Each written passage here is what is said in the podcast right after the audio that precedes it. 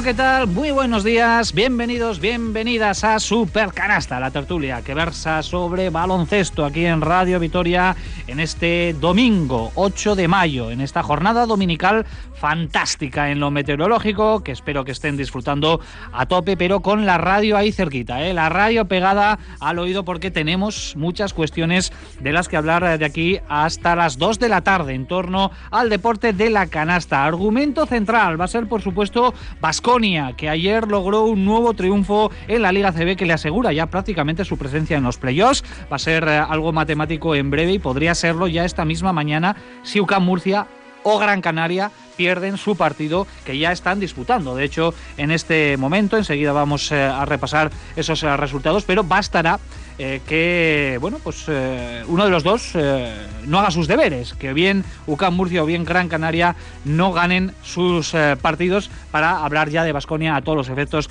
como equipo de playoff. También atentos a las finales europeas con la Final Four de Belgrado que ya tiene sus cuatro pasajeros. Por cierto, muy poquitos aciertos, también vamos a hablar de ello en la porra que hicimos aquí en Super Canasta. Muy poquitos aciertos. La Eurocup, que también conoce sus dos finalistas y esta tarde la gran final de la Basketball Champions League, Manresa y Tenerife, que se van a disputar el trono de esa competición que organiza la FIBA, sin olvidarnos también de la Liga Femenina, que eh, también tiene su gran final y de hecho arranca esta misma tarde a las 4 en eh, el primer partido que se va a disputar entre Perfumerías Avenida y Valencia Basket. Así que ya lo ven, ya lo escuchan, las competiciones en recta finalísima, los torneos que están en plena ebullición, llega lo más interesante y por supuesto no nos queremos dejar nada sin analizar bajo la lupa de nuestros comentaristas. Sergio Vega, seguro, ¿qué tal? Muy buenos días. Hola, ¿qué tal? Muy buenas. Esto es lo mejor, llega lo mejor, ¿no? Las finales, la, la Final Four, los playoffs de la, de la Liga CB. Llevamos todo el año trabajando para llegar a este punto. A mí se me han hecho cortos los playoffs de la Euroliga. Esto lo digo todos los años, me gustaría que fueran a 7 o a 15. O sea, a mí es lo que más me gusta de, todo, de toda la competición y creo que el nivel es espectacular y hay mucha gente que incluso que no sigue tan asiduamente la Euroliga está enganchada a ello. Pero sí, yo hoy tengo ganas de ver también un poco ver Manresa, ¿no? Porque tengo ganas de ver si Manresa puede dar esa, ese paso adelante que nos vendría mejor creo que Tenerife ganase para el partido del miércoles. Pero sí, sí, la verdad que tenemos días muy, muy interesantes. Pues se te han hecho cortos los de la Euroliga, los de la Eurocup. bueno, bueno, lo de la Eurocup ha sido, lo Eurocup ha sido tremendo. Ya se visto termina. visto, ¿eh? Sí, sí, ya se termina. los partidos? Ha estado bien, eh, pero vamos a ver el miércoles, ¿eh? porque Bursasport tiene la oportunidad de dar el último golpe encima de la mesa ganando en Bolonia. bueno, que yo creo que Virtus con Sengelia es favorito. Joseba Sánchez, Eguerdión, ¿qué tal? Muy buenos días. Eh, Guardian, Richie. Supongo que disfrutando a tope ¿no? con el baloncesto, porque eh, un poco lo que le preguntaba a Sergio, ¿no? Llega ese momento de eh, los, los partidos de, ¿cómo se dice en inglés? Win or go home, ¿no? O sea, ganar o a casa. Esto es lo bonito. No solo es que sea lo bonito, es que además está siendo especialmente bonito este año. ¿no? Yo creo que llevábamos ya dos años con la pandemia en el que no veíamos público, no veíamos ese, ese ambiente. Y este año hemos recuperado, voy a poner dos ejemplos. Lo de Olympiacos el otro día fue espectacular, espectacular el ambiente. Alguno lo criticará por la invasión, es una imagen ochentera. Pero de verdad, después de la pandemia, ver esa explosión de júbilo en la gente, a mí de verdad que me, me produjo, no sé, me produjo hasta alegría. Y lo de ayer en Miribilla con, con antes de ayer, en Miribilla con, con Manresa, fue algo parecido. También ver ese ambiente de, de aficionados con, con los jugadores. A mí me encanta eso, que a lo mejor no es lo ideal o lo más eh, ortodoxo, pero a mí me parece una maravilla. Ujú. Hola Jiménez, Eguerdión, ¿qué tal? Muy buenos días. Buenas, Richie. Durante la mañana has estado en clave maratón Martín Fice, cubriendo esa prueba que ha estado llenando de, de color nuestras calles, eh, pero también vamos a estar esta tarde muy muy atentos al arranque de esa final, la gran final de la Liga Endesa Femenina. Yo no sé si han llegado a, a esta final los dos mejores equipos de la temporada. ¿Cuál es tu opinión? Sí, yo creo que sí. Bueno, Perfumería será el gran favorito para llegar y el equipo de Roberto Íñiguez de Heredia pues ha cumplido las expectativas y bueno, luego Girona estuvo a punto ¿no? de poder forzar, pero creo que Valencia también llega en buenas condiciones, ha recuperado a, jugadoras como el caso de Raquel Carrera y eso lo ha notado el equipo valenciano. Yo creo que va a ser una final espectacular. Para mí los dos equipos más en forma actualmente.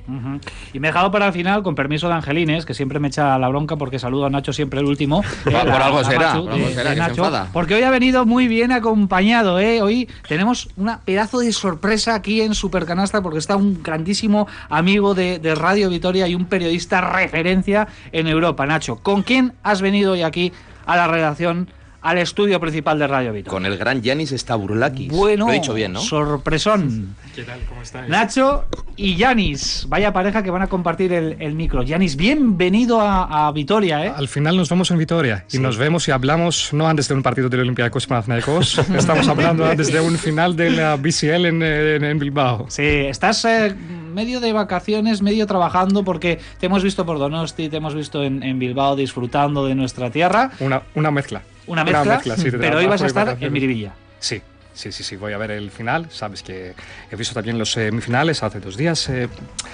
quiero, me gusta mucho ver Madresa ganar el título. Es que por ese tipo, Moneke, me gusta mucho este jugador. Sabes, puedo ver sus reacciones durante el partido. Sabes la reacción que tiene con los aficionados cada vez que anota, cada vez tiene un eh, rebote. Sabes, es un. Hay mucho hype sobre este, sobre este jugador, pero creo que Tenerife es un equipo muy, muy. con mucha experiencia. Jugadores como Huertas, que ahora he visto, sabes que. eh, está como Huertas hace los últimos, todos los años puedo ver el mismo Huertas, dar las mismas, las mismas cos- cosas, anotar con eh, la misma manera, es el mismo Huertas, como en Barcelona, como los años pasados. Yanis Staurulakis, periodista de la Gaceta, que es flipante, Nacho. Cada vez que estamos con él tiene un mejor castellano. Sí, sí, sí. Es una pasada, ¿eh? Sí, el- ah, yo creo que él lo mejora mientras empeora el nuestro. pero, pero bien, bueno, ya sí, va a estar en la, en la final de la BCL casi seguro, porque le tengo que llevar yo. Entonces todo puede pasar. Pues entonces, claro, claro, casi seguro, ¿eh? Hay que dejar ahí un margen a, a la duda. Pero bueno, tú te vas a encargar de ser el anfitrión en estas horitas eh, que va a pasar aquí en, en Vitoria, ¿no? Sí, sí, sí. Me da, miedo Nos me da. conocemos de hace mucho tiempo y bueno, pues eh, son las cosas bonitas también de esto, ¿no? De hacer amistades en la otra punta del mundo y que se... Que te lleve a buen sitio a comer, Yanis. Que no ande aquí, que te lleva a tal, buenos sitios. Bienvenido, Epcaristo, Epcaristo, por estar aquí con, con nosotros. Para Carlos. Para, Carlos. bueno, pues 13 minutos pasan de la una del mediodía hoy con nuestro invitado especial aquí, Yanis Stavrulakis, nuestro amigo de Atenas que nos va a acompañar. También tenemos a Norberto Rodríguez ahí al otro lado del cristal en la realización técnica. Mi nombre es Ricardo Guerra. Nos vamos a meter ya de lleno con la tertulia dedicada a Basconia, el conjunto de Espagia que continúa con esa particular escalada en la clasificación. Ya es sexto en la tabla y va a pelear en las dos últimas jornadas incluso por la condición de cabeza de serie.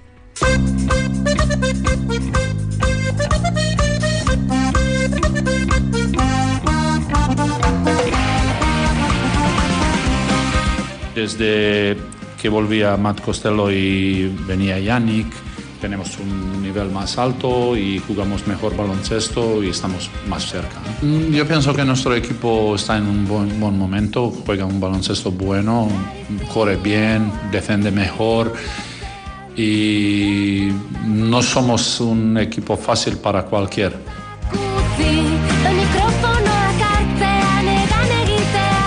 Venga, abrimos esa página dedicada a Basconia con las palabras eh, de Neven Espagia y ayer eh, con la victoria muy cómoda ante Casa de Zaragoza en el Buesa 91-59 en una tarde eh, muy plácida, quizás pues el partido más cómodo del año o uno de los partidos más cómodos del año entre otras cosas porque se encontró sin prácticamente oposición en el día de ayer. No sé si utilizar la palabra incomparecencia para catalogar el partido de ayer de Casa de Monzaragoza, pero está claro que el conjunto maño daba la impresión de que estaba pensando más en el partido en el que se juega la permanencia el próximo miércoles frente a Moraván Candorra que en lo que estaba sucediendo sobre la cancha del, eh, del Huesa. Pero bueno, en todo caso, compañeros, eh, es justo eh, que no se le reste mérito, ¿no? También al partido de Basconia, que salió arrollador, que fue capaz de mantener esa consistencia que persigue Neven Espagia en su equipo durante prácticamente los 40 minutos. Sergio, empezando por ti, por ejemplo, el único lunar, quizás las pérdidas, ¿no? Ayer de nuevo nos fuimos a 17, pero el resto, bien. Yo creo que el Vasconia no le permitió a Zaragoza soñar con poder sacar la permanencia aquí, ¿no? Y creo que ese es el mérito, cosa que otras veces hemos dicho, ¿no? Y ha ganado partidos semana pasada y fuimos críticos, yo el primero, con que Vasconia ganó, pero seguramente no mereció tampoco, eh, o tuvo muchas dudas en esas situaciones. Para mí Vasconia ayer gana desde la defensa, creo que la defensa es muy buena. Eh, salvo bueno, los últimos tres minutos, que aquello ya es un poco, pero vamos, tiempo de la basura, aunque hicimos casi 20 minutos de tiempo de la basura. Le dominó el rebote de una manera clarísima, fue capaz de hacerle daño desde dentro con Stephenino. No necesita un Baldwin espectacular para poder ganar, ni una actuación de 40 de valoración de nadie. En definitiva, demostró que hay un equipo que quiere ser quinto y hay un equipo que necesita una para salvarse. Y yo creo que a veces hay que dejar claro y dar golpes encima de la mesa. Vasconia lo dio, fue un partido cómodo. Eh, es cierto que Zaragoza yo creo que se la juega la bala del, del martes, creo que es, contra, contra Andorra ahí en, el Príncipe, pero, eh, pero las sensaciones que Vasconia hizo, lo que tenía que hacer, cumplió. Y a otra cosa, que son los dos partidos más importantes, contra Alianza Tenerife y Juventud, para depender de ti mismo. Pero para mí lo que había que hacer era no dejar dudas. Eso sí, a mí me sorprendió, por ejemplo, el tema de la rotación que cambió respecto a otros partidos. Sí, yo creo que fue un partido propicio para la rotación, porque desde el principio se vio claro que Vasconia era claro dominador del partido, que no iba a haber grandes problemas. Ya vimos incluso de, de- en, el- en la primera parte las rotaciones con Kurux y con, y con Tadas, que yo, para mí fue una, una alegría verles de nuevo en, en cancha. Pero estoy muy de acuerdo con Sergio. Yo creo que fue un partido que Vasconia no necesitó tampoco pisar demasiado el acelerador para romper. Desde el principio me pareció muy peligroso el juego de, Zaragoza, en el sentido de que si te vas a jugar toda una carta eh, contra Andorra y tu precedente es este, pues no sé yo si llega muy bien preparado para, para ese partido. Sobre todo viendo el precedente de Andorra que llega como una, como una moto. Pero bueno, la verdad es que ya teníamos ganas de ver en el Buesa un partido plácido como el del otro día, ver minutos, ver más cosas, ver a, a, a Yannick Betzel, a ver qué nos puede ofrecer, ver, otras cosas, ¿no? Bueno, pues fue un partido de, de descubrir a Vasconia. Sí, de los más completos, ¿no? Podríamos eh, decir, donde Vasconia mandó y verle, pues eso, con esa comodidad, venciendo a un rival que también se juega tantísimas cosas, pues yo creo que va a venir estupendo para, para esos futuros playoffs, dando además también minutos Neven de rotación a, eso que hablamos la semana que viene, ¿no? De tener despiertos también a los jugadores de cantera por lo que pueda suceder y porque te pueden hacer falta en momentos eh, determinados y bueno, sin tener eh, las estrellas y las luces de Baldwin, pues el equipo funcionó perfecto. Eh, también dominó, como decía Sergio, el, el rebote defensivamente trabajó mucho y bien y bueno, pues tres jugadores por encima de valoración 20, otros dos por encima de valoración 16 y bueno, yo creo que, que podemos estar contentos eh, por, porque se cuajó un buen, un buen partido en definitiva. Vasconia hizo lo que tenía que hacer y lo hizo muy bien. No dio opción. Empezó Zaragoza un 2-6, pero después de esos tres minutos el partido no tuvo, no tuvo color. A mí Zaragoza me decepcionó bastante, la verdad. Creo que buena parte de, esa mala sensación, la culpa y el mérito lo tiene Vasconia. Porque se veía además que cada vez que, bueno, que se relajó un poquito, se acercaban un pelín a 13, 14, Vasconia volvió a apretar un poquito atrás y, bueno, es que estuvo, creo que en el último cuarto estuvo 35 puntos arriba. Es una barbaridad. Eh, me sorprendió, la verdad, ¿eh? el, partido, sobre todo por lo que comentaba antes Sergio, que veníamos de unas, yo por lo menos de unas sensaciones malas frente a Unicaja, ganando, pero mala sensación. Y ahí el equipo rindió como una máquina muy bien engrasada. Y sobre todo me parece muy importante también lo que habéis comentado. No necesito a Baldwin, no necesito a Peters, no necesito eh, jugadores a un nivel espectacular, como sí había necesitado en otros partidos, para sacarlos adelante. Mm, pues Murcia, bueno, ese, tipo de partidos muy trabajados, pero que has requerido que eso, que tres, cuatro jugadores estén un nivel superlativo. Ayer yo creo que eso no, no fue necesario. También es cierto que, bueno, Zaragoza yo creo que después del descanso tira la toalla. Pero bueno, yo creo que hay que reconocerle mérito, mérito a Vasconia. Entonces, bueno, eh, vamos a ver si está este nuevo Vasconia en el sentido de eh, todos contribuyendo, rotación larga, eh, equipo bastante concentrado durante los 40 minutos, bueno, si tiene continuidad, ¿no? que es lo que le estamos pidiendo al, al equipo desde principio de temporada y que si llegara en esta fase, pues yo creo que podríamos soñar ayudó bastante. En el día de ayer eh, Zaragoza fue un buen amigo, ¿eh? se puede decir, sí, en la tarde del, del Buesa, pero insisto, ¿eh? no hay que restar mérito al trabajo de Vasconia y fijándonos eh, en momentos de forma. Y ahí Simone Fontecchio, eh, que es cierto que quizás ha sido el jugador más regular a lo largo de toda la temporada, pero que también ha pasado sus altibajos y sus baches, ahora mismo se encuentra en modo jugón absolutamente. Ayer no hizo el partido más brillante, pero máximo anotador, reboteó también muy bien, se fue a los 20 de valoración. Uh, va a llegar en un momentazo a la parte Da la clave. sensación que estamos empezando a asistir al segundo año de Fontecchio, ¿no? Un poco siempre pensamos, ¿no? El segundo año de muchos jugadores que pasan por Vitoria y él yo creo que está muy adaptado. Seguramente pensemos en Baldwin como la gran decisión de Neven, ¿no? A la hora de mejorarlo, porque se viene que con Dusko no funcionó tan bien.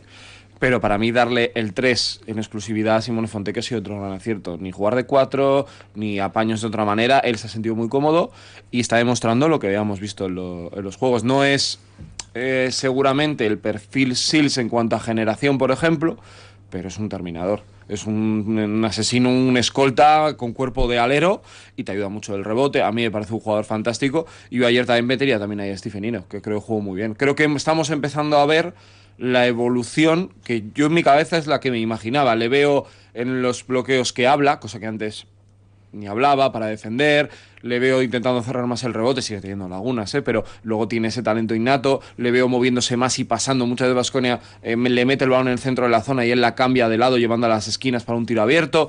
A mí son los dos jugadores que ayer me dejaron mejores sensaciones y es que Baldwin necesita escuderos. Eh, Peters ahí hizo un trabajo muy oscuro, pero bueno, yo creo que tiene que aparecer. Rocas también estuvo bien en muchas fases y estos dos que son para mí los pilares junto a Costello, pero es que para mí no tiene que ser mejor que Costello. La realidad es esa, aunque Costello te puede ayudar mucho, pero para mí el titular de este equipo debe ser, debe ser Stephenino. Yo me alegro por, por Fontecchio porque creo que ha sido el más regular durante la temporada en esfuerzo.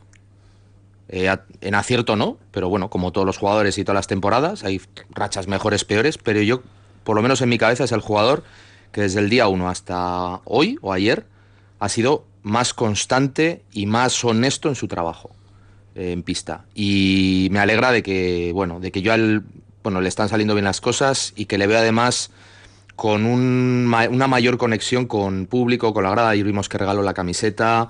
eh, es de los jugadores que en una temporada, vamos a decir, en lo emotivo, en lo emocional, pues muy fría, muy plana. Eh, no ha habido tampoco mucha gente del pabellón, no ha habido tampoco grandes partidos de los que, bueno, haya esa conexión. Y él ha sido uno de los jugadores que más ha hecho gestos hacia la grada, de, pues bueno, de, esa, de ese sentimiento, ¿no? De, que haya esa, esa unión, ¿no? Y de verdad creo que sí, que estoy de acuerdo también con Sergio en que probablemente esta sea la foto de Fontecchio que esperamos para, para el año que viene. Y yo es un jugador que le veo, mm, es lo que me encaja a mí en, un jugador Vasconia, lo que podemos catalogar clásicamente con un jugador con carácter Vasconia o como lo queramos eh, etiquetar ¿no? con ese eslogan.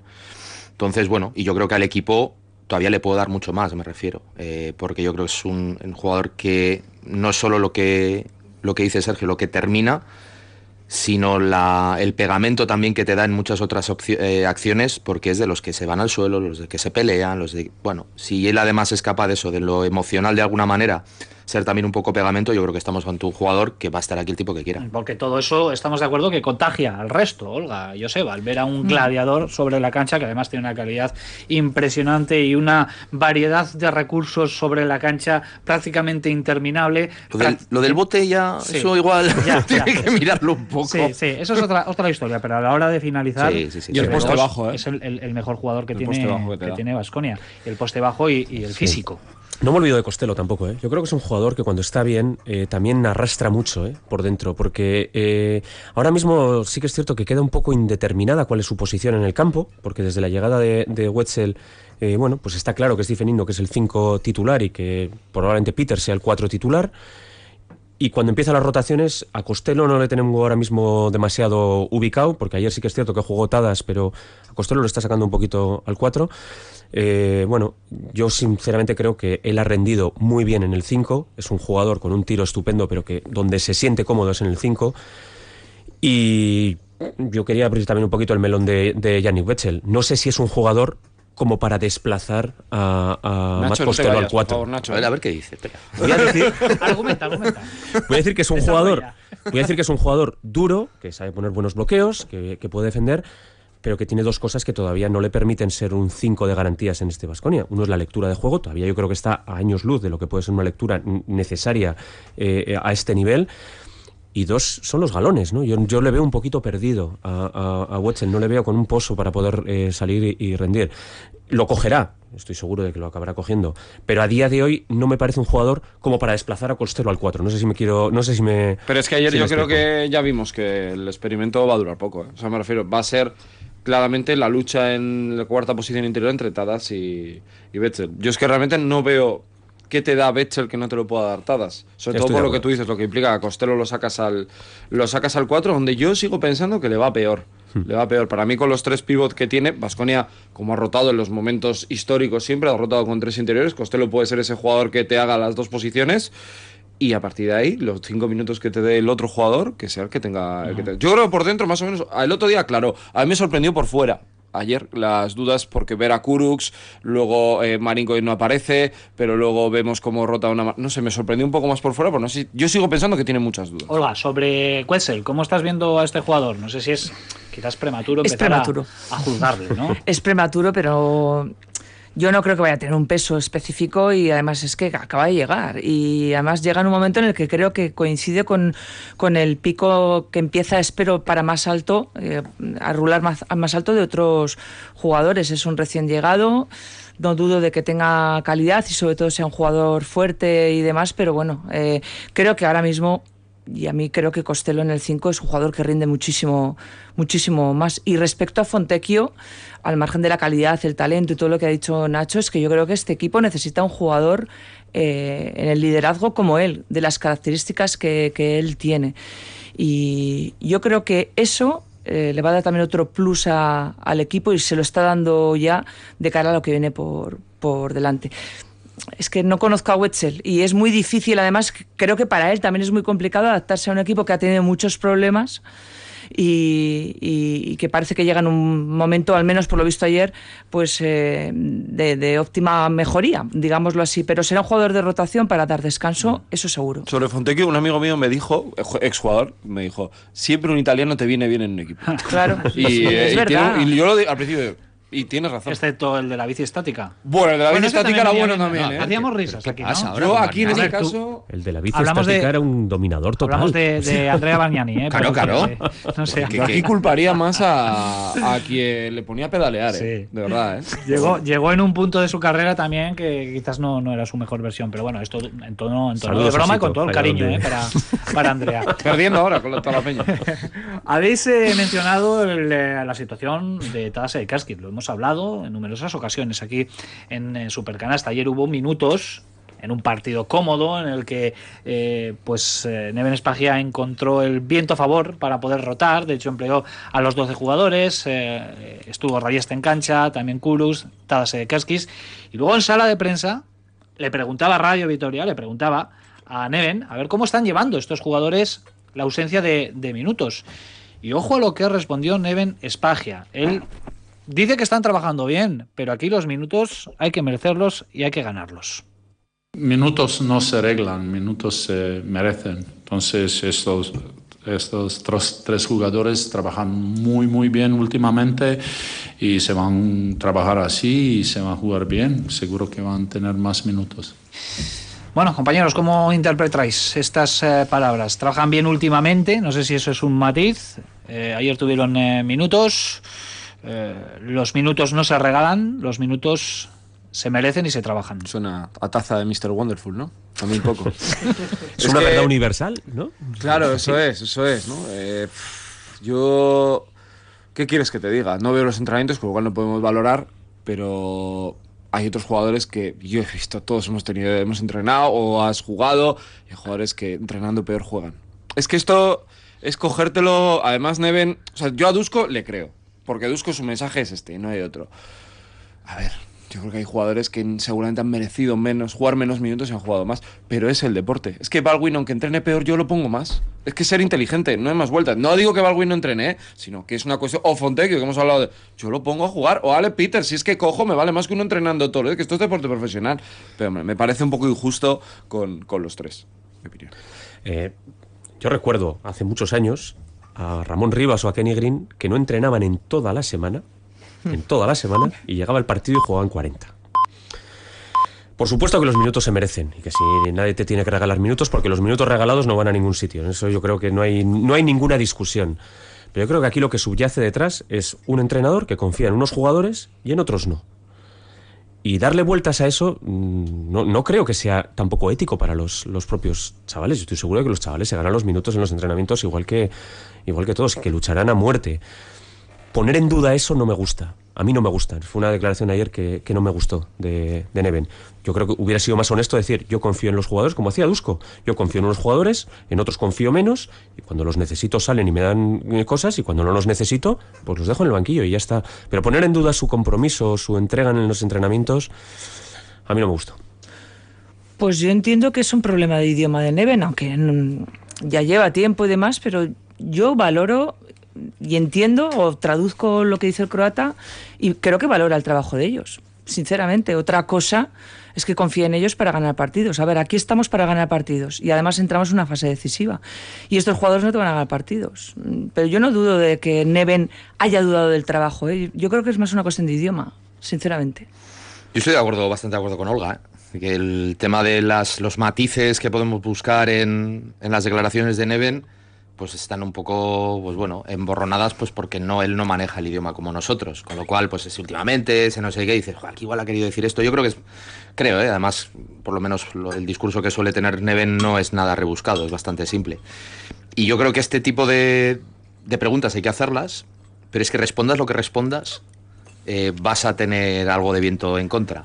Mm, Bueno, si y también dice- estamos con la lupa. ¿eh? Claro, claro. Dices, si dices que pongo a los que trabajan mejor en los entrenamientos, que dices que es que los que no, no juegan es que no trabajan mal. Pues bueno, pues igual no. O si dices, no, es que pongo a los que confío en ellos. Joder, ¿por qué no confías en los que...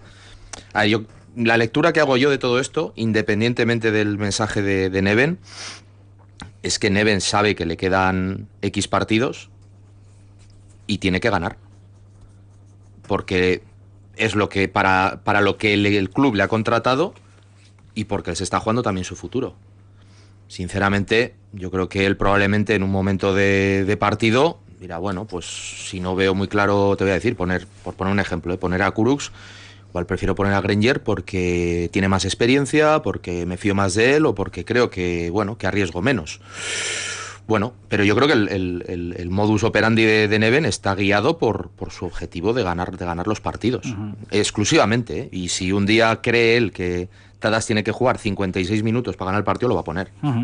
Bueno, pues eh, disparidad de opiniones aquí entre nuestros eh, analistas sobre las palabras ayer de Neven Espagia. Lo que está claro eh, es que son tres jugadores que no entran demasiado en los esquemas, en los planes de los partidos y ayer sí lo hicieron porque el partido estaba súper encarrilado, eh, con 30 arriba y ahí fue cuando... Y alguno demostró que puede jugar, ¿eh? Sí, A mí me sí, parece. sí, yo creo que no... Y no- otros no igual, igual demostraron que, que jugar poco también tiene motivo. Bueno, vamos a dejar este tema y nos vamos a meter en lo que es la clasificación, ¿no? Las posibilidades matemáticas que tiene ya el equipo de ser eh, conjunto de playoff, eh, ya todos los efectos, y eso se va a dar si bien UCAM Murcia o bien Gran Canaria, que están jugando ahora mismo, eh, alguno de los dos no saca su partido adelante. Y de momento, una de esas premisas se está dando, porque está ganando el Juventud 37-46 en Murcia, al UCAM. Por tanto, este resultado, si se mantiene, quedan 20 minutos por delante, ya dejaría a Vasconia en esa posición de, de Ese playoff. resultado no nos conviene, Richie.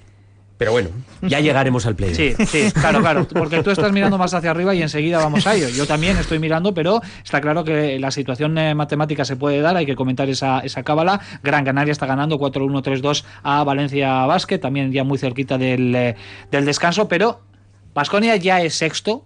Si gana los dos partidos que le quedan, va a acabar sexto. Si gana por eh, siete puntos el miércoles a Tenerife, se colocará en la quinta plaza y hay opciones de ser cabeza de serie. Yo no sé cómo veis todo esto, aunque son opciones bastante remotas. Tendría que fallar el Juventud dos de los tres partidos. De momento está sacando Bueno. el suyo adelante, el de hoy. A mí me parece que Vasconia está capacitado para ganar los dos. Me da más miedo el de Tenerife, obviamente, porque es fuera de casa, pero Vasconia ha perdido con Granca y Valencia en Vitoria. O sea, Vasconia puede dar un petardazo en cualquier sitio, pero puede ganar en cualquier cancha. Viendo lo que vimos ayer y viendo el nivel defensivo que muestra, para mí está más preparado, aunque eh, Juventud ha sido jugado competición europea o Tenerife, eh, para jugar esos dos partidos ese doble esfuerzo. Vasconia tiene que ser ambicioso y su objetivo, yo lo he dicho todo es, tiene que ser cabeza de serie. Que no te da que no sea porque tú no diste todo lo que puedes dar. Y creo que es lo mejor que puede hacer el equipo llegar, aunque no lo consigue finalmente sea quinto, porque ganas los dos y no te da la cábala. Tal. Bueno, pero tú llegas en la mejor disposición posible, que es lo que tiene que hacer el nuestro Vascon. Es que a lo que vimos ayer es el camino. Y así va a ganar, yo creo, los dos partidos, jugando como ayer. ¿En qué Estoy- posición crees que va a acabar? Para mí ganan los dos quinto. Quinto. Joseba. Yo eh, estoy de acuerdo contigo. Cuanto antes seamos matemáticamente equipo de playoff, mejor. Pero no tengo ninguna prisa por ser matemáticamente equipo de playoff. Ojalá hoy pierdan. Eh, Sí, claro. O sea, hoy, gran- hoy ganen Gran Canaria y Murcia. Y Tenerife ganen siete prórrogas. Efectivamente. Ojalá. Porque eso nos permitiría seguir luchando contra esos equipos como son Valencia o como son Juventud, que están por encima O nuestro. sea, ves a y Valencia podemos, y alcanzable los podemos todavía. pillar. ¿Eh? Ves a Valencia alcanzable por Vasconia. Vasconia puede ganar los dos partidos y quedan tres. Eh, bueno, si hoy pierden, es que son alcanzables. No es que, este- Vamos no es a ver que- Valencia, ¿eh? cómo afecta lo, de, lo del miércoles. Claro, es que son alcanzables. Valencia no nos está con engañemos. 21, ¿eh? Valencia está ya Son con 21 alcanzables. victorias, ¿eh? No, Son alcanzables porque todo. además es que tenemos rivales directos contra dos de ellos. Entonces, bueno, pues eh, yo creo que Vasconia tiene que ampliar. incluso en el completamente de acuerdo con Sergio. Hay que que, quedes- hay que luchar por ser cuartos. En supuesto que quedes sexto, por ejemplo, y Valencia queda tercero, vamos a ver también, ¿eh? Eh, cómo Quintos, cuartos, ¿cómo vamos a quedar, Joseba? Me gustaría ser cuartos, pero creo que acabaremos siendo quintos porque esos 11 puntos con Juventud son muchos. Pero bueno, nunca se sabe. Olga, ¿cómo lo Yo ves? cuartos. Yo creo que está el equipo en disposición. Lo que pasa que, claro, es, eh, este equipo que, que tanto nos, nos sorprende, nos ha sorprendido durante la temporada, en principio está en disposición de ganar los partidos y de poder mm, tener alguna cábala que pueda fa- fe- facilitar, lo diré. eh, Facilitar. fa- eso. eh, esa cuarta posición, porque no olvidemos que el, el factor cancha hay que tenerlo en cuenta y hay que ser ambicioso. Yo también estoy de acuerdo. Este equipo tiene que aspirar a lo máximo que pueda, que, que pueda en estos momentos. Yo apuesto por, por la cuarta posición. Nacho está pensándoselo demasiado. Yo creo que Ahora di apuesta por la... di séptimo, Ah, sí. venga, pínchanos el globo un poquito. O Nacho. Vaya. Quinto. Una música de Oja- ojalá quinto. Ojalá quinto. Ojalá quinto. Ojalá quinto. Pero las opciones están ahí. mm, hay que dejar de mirar hacia abajo, está claro, porque No, no, sí, tiene sí. que acabar eh, lo más arriba posible. Sí, sí, sí. Yo creo que. Sí, a ver, yo la cuarta posición la veo muy difícil. La quinta la veo factible, pero también muy complicada, ¿eh? Muy complicada. Porque te quedan, bueno, ahora vienes con el subidón, has ganado de 30 a Zaragoza, ganaste en Málaga, pero tienes que ir a Tenerife. Vamos a ver Tenerife también cómo llega ese partido, eso es verdad, ¿eh? Pero bueno, yo todavía me cuesta a veces fiarme de este equipo. No, no, yo no me fío, ¿eh? Pero, pero es que creo que. Pero este somos lo- optimistas Y por lo que hay que naturaleza, pedirle a este sobre todo. Joseba, ¿eh? Sí. Que apunta ahí el, que más, ¿no? A, la cuarta posición. Bueno, pues la jornada 32, que ya está en marcha, como decimos. Ayer tuvimos eh, buena dosis de encuentros. Bueno, dos ya se habían disputado. El Bilbao Basket 87, Tenerife 79 y el Manresa 96, eh, Betis 102, que se adelantaron eh, porque eh, tanto manresanos como canarios están disputando este fin de semana la Final Four de la BCL. Y ayer se disputaron, aparte del partido del Buesa, otros dos encuentros. El Morabanca Andorra 92, Fuenlabrada 84. Andorra sigue vivo en la pelea por la permanencia. Y Breogán, pese a que le puso las cosas complicadas al Barcelona, acabó cediendo 72-74. En este momento, lo dicho, acaba de arrancar el tercer cuarto en Murcia, UCAN 37, Juventud 46 y cerquita ya del descanso largo, Gran Canaria 41, Valencia Basket 37, más 4 para el conjunto de Porfi Fisac. Por la tarde se completará esta jornada 32 a las 5 con el San Pablo Burgos Unicaja y a las 6 con el Obradoiro Real Madrid. Tenemos en este momento 22 minutos para alcanzar las 2 de la tarde. Vamos a hacer una mínima pausa y nos ponemos en clave europea porque ya está conformada la Final Four de Belgrado y también las dos finales, tanto la de la Eurocup como la de la Champions League.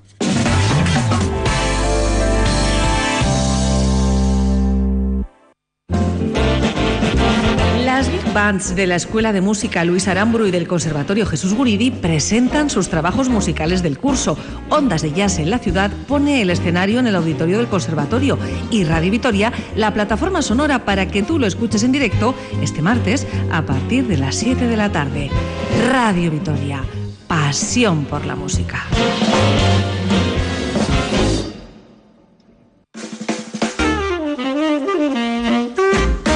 En el programa de esta semana tratamos con humor un tema muy serio, el del suicidio. Paco Revueltas de la compañía Barsanti nos habla de Acabo. Nos sumergimos en el mundo del circo con Déjà Vu de la compañía Manolo Alcántara y hablamos con Anabel Sotelo, una artista ucraniana que nos cuenta la dura realidad que les está tocando vivir.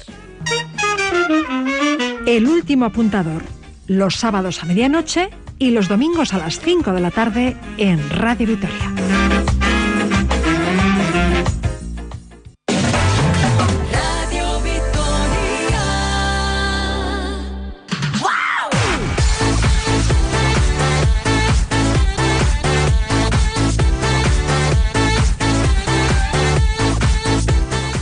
Venga, echamos una mirada a lo que está pasando en las competiciones europeas, empezando por la Euroliga, que ya tiene su cuadro de semifinales. Esa Final Four de Belgrado, esas semis, jueves 19 de mayo, Barcelona, Real Madrid y Olympiacos, Anadolu Efes. Esta semana se metían los catalanes y se metían también los griegos, después de solventar eh, sus partidos eh, como locales en eh, el quinto encuentro. Por cierto, ya por cerrar el tema de la porra, aquí Yanis, para que tú sepas, hicimos una porra de los eh, cuartos de final, de cómo iban a acabar las eliminatorias, si 3-0, 3-1 y así. Bueno, Joseba, un acierto. Sergio, un acierto. Yo no lo dije en antena, pero luego lo puse en el grupo de WhatsApp. Cuatro aciertos. Un acierto. un acierto también. Nacho y Olga, roscazo. O sea, yo sé, ellos somos los mejores. Yo es que lo hice sin pensar. Ya, ya. Te un mal día, ¿no? Allí en, en Atenas, eh, Yanis, ¿acostumbráis a hacer pelotillas, porras, eh, pronósticos de lo que va a pasar, mm, resultado? ¿Os gusta jugar a esto o no? Eh, no demasiado. No tienes que dar esta charla con Barjocas. Es que si, dar este, si das esta, esta charla con Barjocas, quizás tienes eh, problemas, ¿sabes? Que es un, jugador, es un entrenador que dice, no, no, no, me, no tienes que hablar sobre esto, partido a partido, no, no podemos decir algo, ¿sabes? ¿sabes? ¿sabes? Ahora, eh, es que estaba escuchando lo que, dices, lo que dice sobre Neven y su trabajo y su preparación y sus entrenamientos. Antes de estar aquí, he visto una entrevista eh, hoy, de hoy con Yolos Barjocas. Se ha hablado sobre la diferencia esta temporada sobre Olympiacos y los años pasados.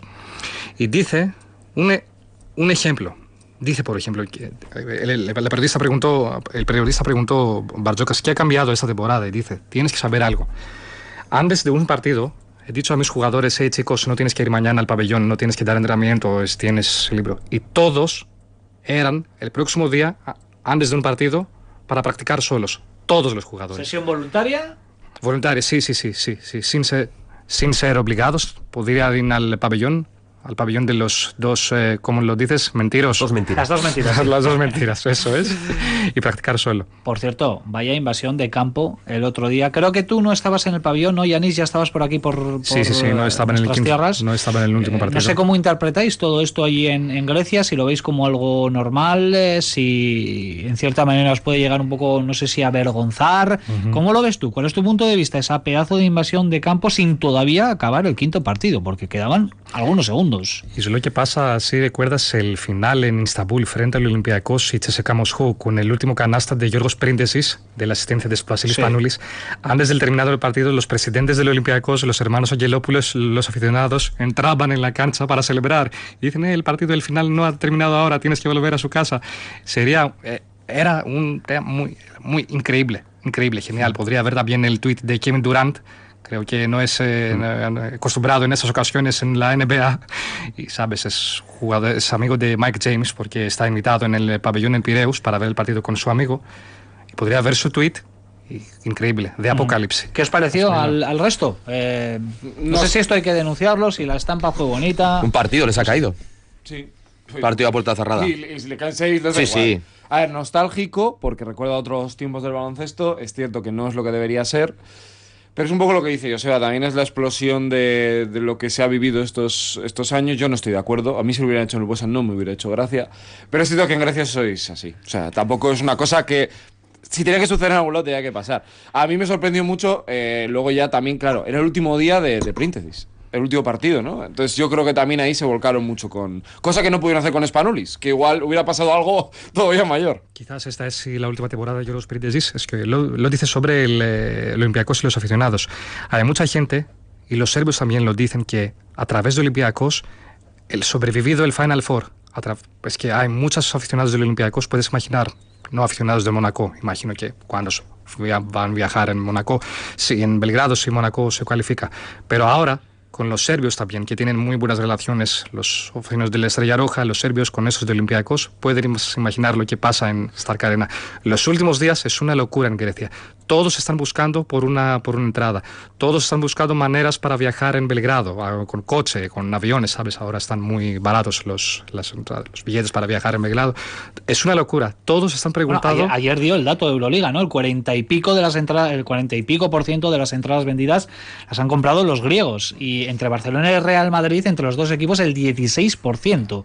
Y turcos creo que el 6-7% habían comprado. Luego hay más entradas, que ahí cada uno se busca la vida y ya veremos cómo se completa el asunto. Pero toda la pinta tiene, Yanis, que la vais a liar parda, ¿no? En Belgrado, ¿eh? en en- en 10 días. Se va a liar allí. Eso es una diferencia, lo más, la diferencia más grande de esta temporada sobre Olympiacos.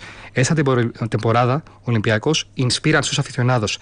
Tiene también el carácter que tenía hace una, una década con esta, esta- este equipazo de Duda Ivkovic. Sabes que teníamos, sabíamos esta temporada, Olympiacos tenía un, un carácter, carácter, refuse to lose, como decíamos en Grecia. Sabíamos que si Olympiacos estaban baja de 10 puntos en el último, eh, el último dos, los últimos 12 eh, minutos, va a ganar el partido. Con, no sé, con una última canasta de Spanulis, con eh, una última canasta de Príndesis. Este carácter ha perdido los últimos, las últimas temporadas con equipos de David Blatt y mm, no sé, con, sabes, lo que pasó. los- Pero esta temporada tiene también el mismo carácter, lo es lo más importante. ¿Ves opciones a Olympiacos para llevarse esta Euroliga? Creo que tiene opciones, sí. ¿Crees que es eh, el. Vamos, a- con todo el respeto, hay aquí en España solemos decir la Cenicienta, ¿no? El equipo que menos eh, opciones tiene sobre el papel en las quinielas para hacerse con, con el triunfo. Es Eso un- puede ser Es, favorable. es una palabra que ha dicho Yorgos Angelopoulos, uno de los dueños del Olympiacos, antes de cualificar. Dice, tenemos que decir muchas gracias a Regina Tamán. ¿Recuerdas las palabras de Tamán? Que necesitamos tres victorias para ganar el título. Dos o tres victorias para ganar el título. Y eh, Yorgos Angelopoulos, uno de los dueños del Olympiacos, dice, tenemos que decir muchas gracias a Regina Tamán por esas palabras. Es que ahora tenemos motivación para ganar el título. El resto, ¿cómo lo veis? Ya tenemos la, la Final Four, el cuadro, no sé a quién veis eh, en la pole position para ganar el título. Todos apuntan al, al Barcelona, pero eh, claro, luego los problemas que ha tenido para, para ir a Belgrado, que se ha tenido que ir al quinto partido contra el Bayern de Múnich, veo una Final Four bastante abierta. No sé, no sé cómo lo veis vosotros. Yo completamente abierta. Eh, Sí, Barcelona puede ser favorito, pero ojo con dar por muerto al Real Madrid, que es un equipo que nunca, jamás se rinde. Pablo Lasso puede, hacer, puede llevar a su equipo con sus altibajos durante la temporada, pero cuando llega el momento de la verdad siempre está preparado para, para todo. Y la otra semifinal, igual es el deseo. Yo es que es que no quiero que Ataman vuelva a levantar el, el trofeo. O sea, me da tanta grima este hombre como lo celebraba el otro día. la cara de Joseba. ¿eh? Debe de ser el deseo, de verdad, pero, pero, pero yo creo que vamos a ser todos un poquito rojos en ese, en ese partido. Yo creo que el factor emocional, como bien explicaba él, va a ser un empuje importantísimo para Olympiacos. Tener tú la mitad de la grada con, contigo, igual tienes menos calidad o menos suerte, pero es que va a ser un factor determinante y yo creo que decisivo. Yo al Olympiacos le veo en la final y apuesto por el Real Madrid. Parece como que nadie se acuerda, pero este equipo con Pablo Lasso lleva unas cuantas y yo creo que este equipo va a llegar a la final. Luego, quien gane en Olympiacos Real Madrid, luego tendré un rosco eh, de acierto. Eso a decir no sé si fiarme mucho de, Eso va a ser del complicado pronóstico ya, de el otra, ¿eh? bueno, No, Para mí el Olympiacos es el tapado y me parece que tiene muchos argumentos para hacer daño a Efes, por ejemplo, el juego interior, Fal, es un jugador tremendo para, para este tipo de partidos. Eh, Besenkov está en un momento increíble. Claro, piensas en Larkin Misic, pero yo creo que de Dorsey no te puedes olvidar. El último cuarto de Tobias Lucas es increíble. Sin él no ganan el partido. Y Wolcap, el trabajo defensivo también que hace. O sea, tiene como muchos argumentos que te pueden hacer daño. Me da la sensación de que se habla muy poco de ellos por haber llegado al final eh, como en el último momento ante un Mónaco que yo creo que mucha gente le caía muy simpático el equipo, pero tiene muchas opciones y para mí debe ser el año del Están en el momento, la generación, después del proyecto. Eso no quiere decir que te llegue, pero me recuerda un poco a ese Barça del 2010, no por nivel, que me gustaba más aquel, pero decir, bueno, ya perdimos una final, ya sabemos lo que hemos tenido que hacer para llegar aquí. Ayer Higgins juega y gana el partido al final él. Vamos a ver si llega Exun. Pero estamos hablando de un Barça que, aunque para mí va a estar muy igualado con el Madrid, creo que es el- su año. Si no puede ser que pierdan piezas y pueden perder el tren. Sí, yo también apostaría por el Barça, ¿no? Siendo así muy conservador, porque, bueno, mm, tienen la experiencia del año pasado, de haber perdido la final, y yo creo que hay jugadores con mucha hambre para, para conseguir el, el título. Lo ha dicho Real Madrid, Nacho ha dicho Barcelona, por tanto, a nuestros oyentes les recomendamos que apuesten por los otros dos y por, o por eh, Olympiacos, ¿eh? visto, visto lo visto. La final de la Eurocup, Nacho, no me mires así. También O sea, no, está conformada. Que si digo tal, que si miro cual, pero vamos a ver. Vale, eh, Valencia Basket quedó apeado, Virtus de Bolonia merecidamente se mete eh, para enfrentarse al Bursaspor, eh, que es la auténtica revelación, y este entrenador, Dusan Ali Kalimpijevic, 36 años. 36 años. Aquí creo que solo hay una persona eh, o dos, dos personas que está Yanis también, más jóvenes, me Yanis y. Sergio. Que bajemos la edad de este que Kalimpijevic. Tremendo, tremendo también, ¿no? Lo que ha hecho Bursaspor. Sí, estuvo. Bueno, vamos a ver, ¿eh? Eh, lo de- yo ahora mismo, después de lo del Valencia eliminado, que yo pensaba que si Valencia ganaba, Virtus y Partizan tendrían la licencia. A ver, Bursaspor, ¿eh? A ver, Fruti, ¿eh? Yo, yo no tengo tan claro. extra. Fruti Fruti, extra, ¿eh? Yo.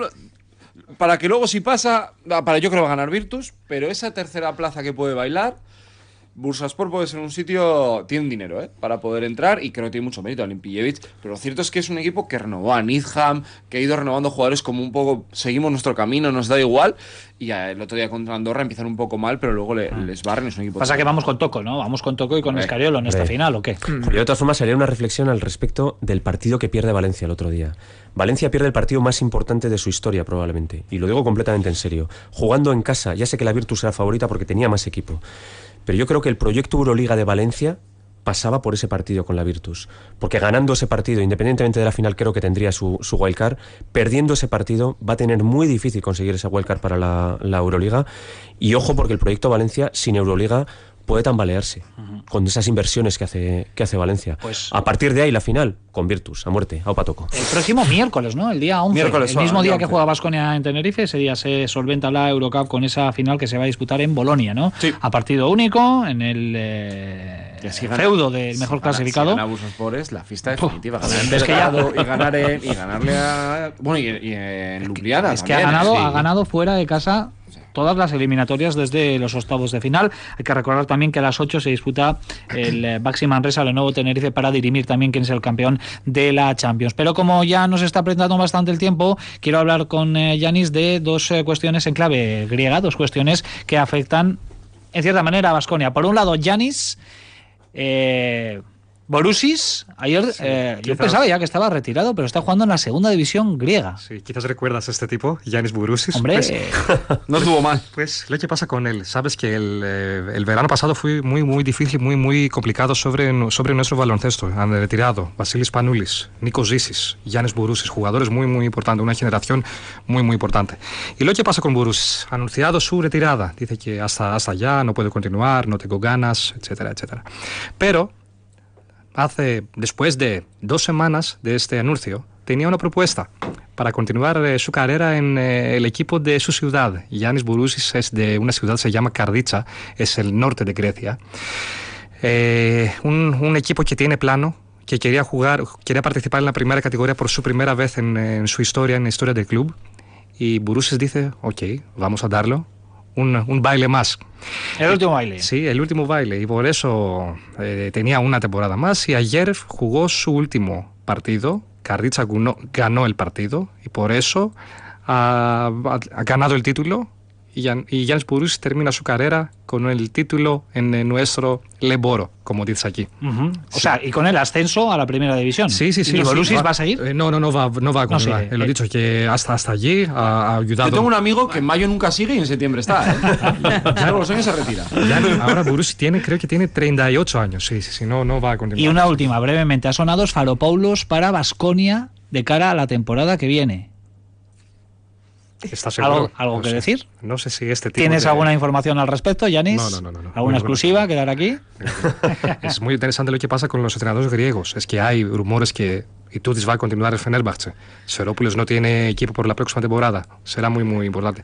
Pero creo, no sé, creo que el estilo de Serópolis, no sé si, si está muy bueno por Basconia. Bueno, pues ya, ya veremos qué es lo que pasa, pero eh, no sé qué plataforma, no sé qué página web, pero... Desde Grecia fue, ¿no? Desde Grecia, ¿no? Lo, lo daban como bastante cercano, ¿eh? como negociaciones bastante avanzadas entre Esfaropoulos y Vasconia de cara a la temporada que viene. Tenemos, eh, nada, poquito más de cinco minutos eh, por delante. Vamos a hablar de la NBA, porque también está afrontando su recta final y Sergio Vegas, como siempre, nos trae aquí en Supercanasta la última hora. Y ahora mismo tenemos los siguientes resultados. Los Bucks ganan 2 a 1 a Boston Celtics, eh, Miami Heat gana 2 a 1 a Philadelphia 76ers y los Warriors contra Memphis está siendo la eliminatoria más llamativa por todo lo que está pasando. Ganan los Warriors 2 a 1 al equipo de Yamoran, que precisamente ayer se lesionó en la rodilla con una acción dudosa de Jordan Poole que está dando bastante que hablar. También en esa misma serie, Dylan Brooks empujó a Gary Payton Jr., que eh, se lesionó el codo. Parece que finalmente van a ser entre 3 y 5 semanas de baja. Sé que si los Warriors avanzan podría incluso hasta llegar a jugar algún partido, pero la verdad que la acción es eh, bastante fea. Y además, la otra eliminatoria que nos falta es la de Luka Doncic. Dallas Mavericks pierde 2-1 ante Phoenix Suns. Y para terminar, dos cuestiones. Por un lado, el banquillo de los Lakers, siguen con el casting. Repito, mirad vuestros móviles, os pueden llamar. Mar Jackson, Terry Stotts, me suenan bien los dos, especialmente Terry Stotts como posibles candidatos al banquillo. Y luego el tema de Kevin Durant, ¿no? Que ha dado mucho que hablar, ¿no? Con el tuit de Apocalipsis, con los mensajes que se ha recuperado un poco diciendo que Kevin Durant querría jugar una última temporada en el Barça, eh, todas las vueltas que, ha dado con este tema. Pero es interesante porque hace también un poco que la ventana del baloncesto europeo se abra para muchos jugadores, porque Kevin Durant es cierto que es un jugador atípico, aunque es una gran estrella NBA, siempre ha jugado mucho baloncesto FIBA, le ha gustado y está muy bien. Y luego hay otra polémica que tiene que ver con eh, Kyrie Irving y los aficionados de Boston que le ha mandado muchos mensajes a través de las redes sociales y él, bueno, pues ha querido ser escueto y ha dicho, chúpame, eh, bueno, nada más. Lo habéis entendido, ¿no? Yo no, repite, repítelo. repítelo. Que lo hemos entendido no me he bien. quedado. Final de Super Canasta, como siempre. Es que la NBA me da un juego.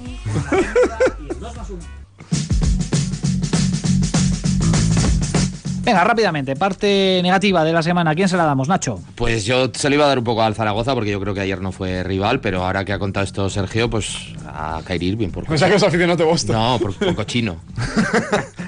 Más técnicas, venga. Bueno, yo se lo voy a dar a las peleas en la NBA. Me gusta que el baloncesto sea duro, que sea físico, pero creo que hay algún partido en el que se está empezando a pasar una línea un tanto, un tanto peligrosa. Yo se la voy a dar al camello de los pasaportes falsos, que ha abierto una franquicia en, en Estados Unidos y le ha, da- le ha regalado un pasaporte francés a Joe Embiid, que se dice que va a jugar con Francia este verano. Yo sigo insistiendo en teledeporte. El otro día priorizó el Madrid Open Tennis en lugar de la semifinal entre Valencia y Girona. Y eso que estaba anunciado, ¿eh? Con tiempo. ¿El 2 más 1? Yo al Bursaspor. Parece que está haciendo, bueno, una cosa extraordinaria y bonita. Me recuerda que el Vasconia del 2000-2001 que llegó a la final, bueno, contra los griegos precisamente, con todas las eliminatorias en contra, llegando hasta, bueno, a jugar precisamente contra la, contra la Kinder. Pues yo a la cantera de Basconia, más de 500 niños y niñas, y eso es la- una grandísima noticia. Yo se lo voy a dar al equipo femenino de Loyola y cómo reaccionó a la muerte con, los, con las botas puestas de su entrenador Alex Aurre. Eh, la verdad es que fue chapó para las, las niñas y cómo reaccionaron. Y yo se lo voy a dar así, Sissoko, que puede estar jugando partidos cada día. Es una cosa maravillosa, ¿eh? Pues sí. este chico. Y para mí, aunque Con no lo diferentes diga, equipos, con, en diferentes categorías. el club se lo tiene que pensar, ¿eh? Porque creo que la opción de poder verlo en el primer equipo a mí no me parece una, una quimera. ¿eh? Bueno, pues el 2 más 1 de nuestros compañeros, hoy tenemos un maravilloso cierre musical. ¿eh? Cómo suena esto, vaya rollo que tiene. Y yo salgo a la calle pensativo y con lo puesto. Todo sigue igual, vengo en paz, estate atento. Mola el rollo hip hop. ¿eh? Aquí en Vitoria se hace muy buen hip hop. ¿eh? Estos son los Jazzba Project. Y además, eh, seguramente esté escuchando ahí al otro lado uno de los integrantes de este grupo que es Sok. Ah, Sí, vale, vale, vale. Sok. Y que es vasconista a muerte os- también. ¿Os acordáis del Sí. Código Norte, no? Sí. Bueno, pues ahora sí, nuevo grupo con eh, Jean Paul, ¿eh? se llaman Jazzba Project y acaban de sacar el segundo single, Mi Lugar. Sube, sube, Pues Norbert. un 2 más 1 fuerte para el David. Sí, sí. No llevo vida de superstar, no torzo el morro en esas fotos, ya no quiero brillar. Busqué el calor en cosas sencillas. ¿Te gusta, Yanis? ¿Suena bien? Sí, bastante bien, ¿no? ¿O qué? Claro que sí, no puedo entender ninguna palabra, pero todo está es más difícil que escucharme a mí, ¿eh? Bueno, pues vamos a ¿Y una, cerrar. una canción del Supercanasta? ¿No podían hacer? Pues eh, le invitamos, le lanzamos ahí ese reto a, a Sok. a Sí, que Mira qué bien traído, dice Norme. A Norbert le ha gustado Sí. eh, la, la idea. En fin, eh, Nacho, Sergio, Joseba, Olga, muchísimas gracias. Y en especial a Yanis Stavrulakis, que se nos marcha a Miribilla a ver la, la final de la BCL. Mira, igual me apunto yo también y todo. Muchas gracias. Hasta la próxima vez. Un placer cada vez que estoy aquí en Vitoria con muy buenos amigos. Un placer cada vez. Ojalá que nos vemos pronto. En Atenas, en Atenas muy prontito. En Atenas. O en Belgrado. Venga, que nos vamos a las dos y media, más deporte aquí en Radio Vitoria. Un placer como siempre, Agur. sabe como ni vea, sabes que caes a la brea si en la brega se cabrea 2021. Tanto tiempo viendo a la gente cambiar que ya casi no me fío de ninguno flow chulo. Yo nunca pierdo el compás ni cuando voy de copas con mis compis y acabamos trompas. VI es clase que no se te olvide con estos pibes que se lo montan de cine. Yo.